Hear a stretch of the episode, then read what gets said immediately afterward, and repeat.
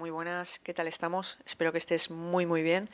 Eh, bienvenido a este episodio. Hoy vamos a hablar de un libro pues, que va a hablar sobre las etapas de la vida y de cómo deberíamos madurar, pero todo según Osho, así que ya sabemos que no va a dejar indiferente a nadie. Este libro se llama Madurez, la responsabilidad de ser uno mismo y lo cuenta Osho a través de su experiencia, me imagino. Así que, bueno, vamos a empezar. Hay algunas cosas del libro en las que discrepo, no obviamente porque yo sepa más que Osho, sino porque creo que los tiempos han cambiado y igual algunas cosas que él percibe como salud, pues para mí no lo son. Creo que igual en esa época la salud se percibía como algo que a partir de cierta edad ya empezabas a declinar.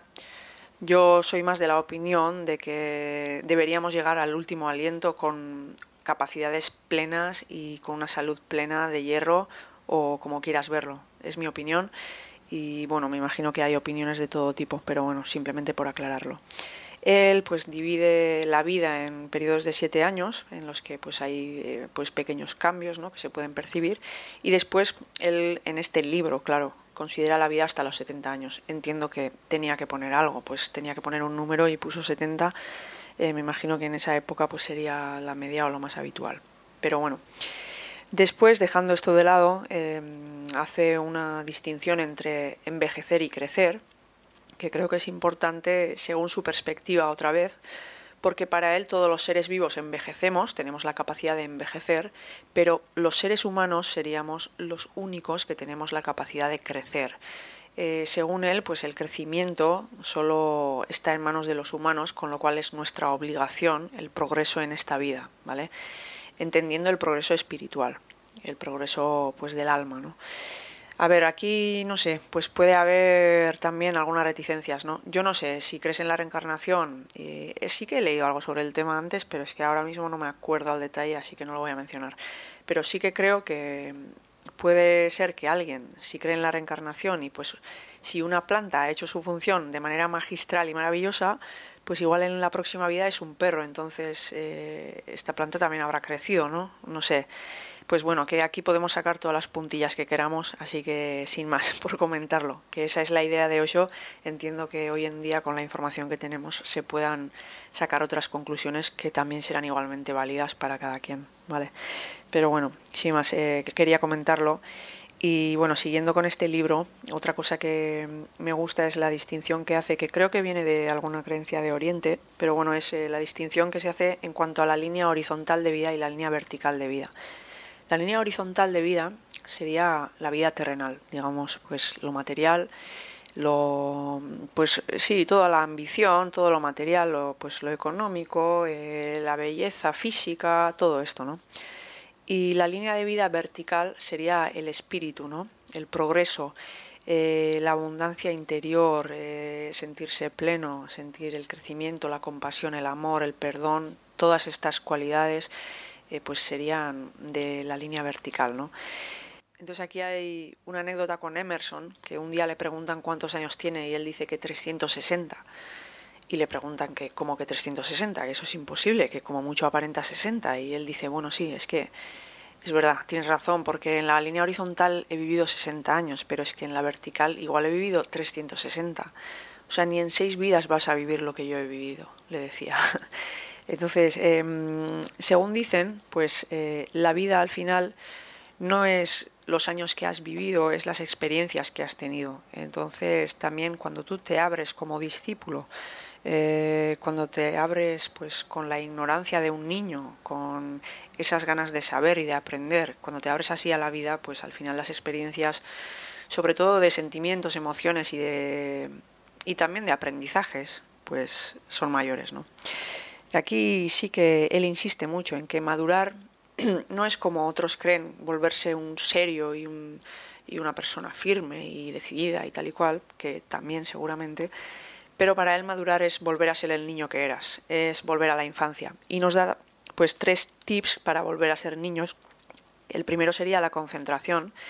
Para volver a ser niño tienes que tener esa capacidad de concentración y ensimismamiento que tienen los niños, que se ponen a jugar, a, montarse una película mental ahí con disparos y, y no sé qué, y echan babas y y, no hay manera de pararles porque están súper están súper metidos en su película mental, pues algo así, ¿no? Eh, tienes que tener esa capacidad de concentrarte y que nada te distraiga de, de aquello en lo que estés haciendo, ¿no? Que aquello que estés haciendo.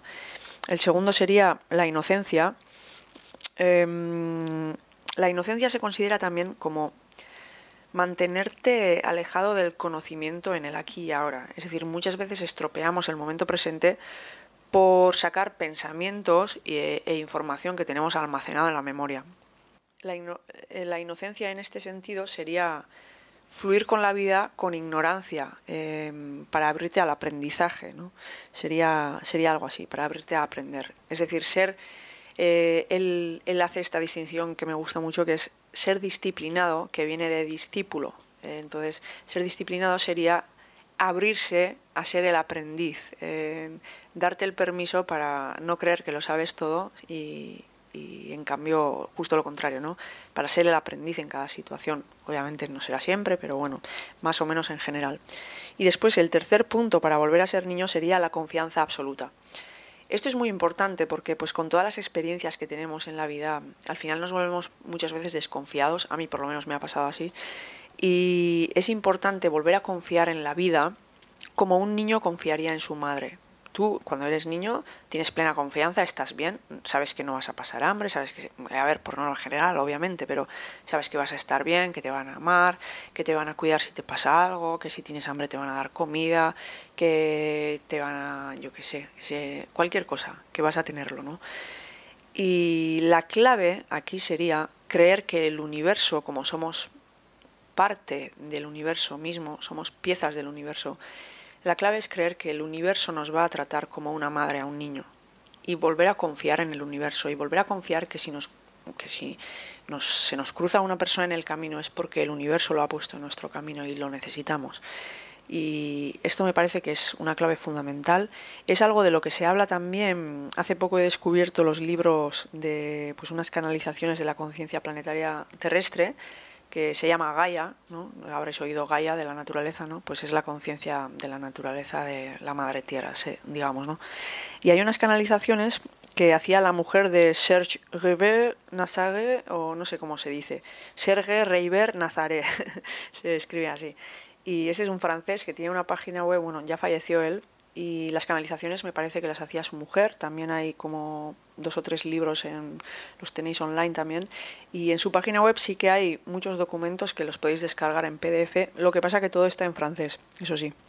Pero bueno, en estas canalizaciones comentaba lo mismo, ¿no? que la conciencia de Gaia decía que eh, tendríamos que confiar más en, en el planeta Tierra porque somos sus hijos, estamos hechos de su materia y también compartimos conciencia y es por eso pues que podríamos estar atrayendo tantos desastres naturales, ¿no? Porque la verdad hemos estado fatal y estamos encontrándonos y esperemos que nos alineemos eh, poco a poco, que estamos de camino, ¿no? Y bueno, para terminar, en todos los libros pues deja alguna idea suya propia de, sobre la iluminación y en este caso también nos ha dejado un parrafito al final del libro que nos dice que una gota de rocío resbalando por la hoja del loto hacia el mar, podrías pensar que la pobre gota se ha perdido, que ha perdido su identidad. Pero si miras desde otra dimensión, la gota se ha convertido en el océano. No ha perdido nada, se ha vuelto inmensa, se ha vuelto oceánica. Es decir, que al final cuando uno eh, deja de ser eso que conoce y eso que ha aprendido a ser, esa personalidad, ¿no?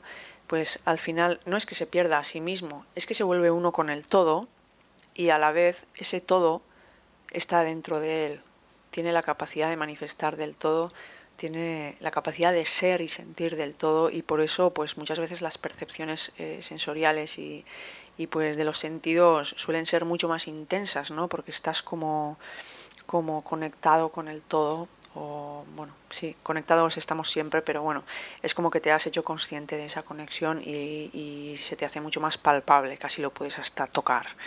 Así que nada, esta sería la idea del libro de la madurez de Osho. Creo que es un libro que hay que leer. Obviamente habrá cosas que no resuenen pues con todos, ¿no? Pues porque, bueno, es un autor, aparte que es de otra época y pues eh, viene de Oriente y pues bueno, aparte es muy controvertido, ya lo sabemos, pero bueno, sí que como siempre habla claro y yo creo que siempre deja alguna pildorita que nos hace dar vueltas a la mente un poquito pues para sacarnos de esas casillas, ¿no? Él siempre insiste en que su objetivo primordial es sacarnos de lo que hemos aprendido. Entonces, yo creo que yo creo que lo hacía queriendo, ¿no? Eh, igual echaba frases que provocaban cortocircuitos para que nos saliéramos de lo que teníamos en la mente y entonces no te queda otra que estar en el presente, ¿no? Al final, cuando alguien te saca así de tu ensimismamiento, pues es como que te despiertas como boom, y yo creo, yo creo que era una estrategia suya. Pero bueno, sin más, eh, aquí lo dejo y pues nada, espero que lo leáis o pues bueno, que os haya gustado o que haya sido ameno y que os haya aportado algo. Y nada más, muchas gracias y hasta la próxima. Hasta luego.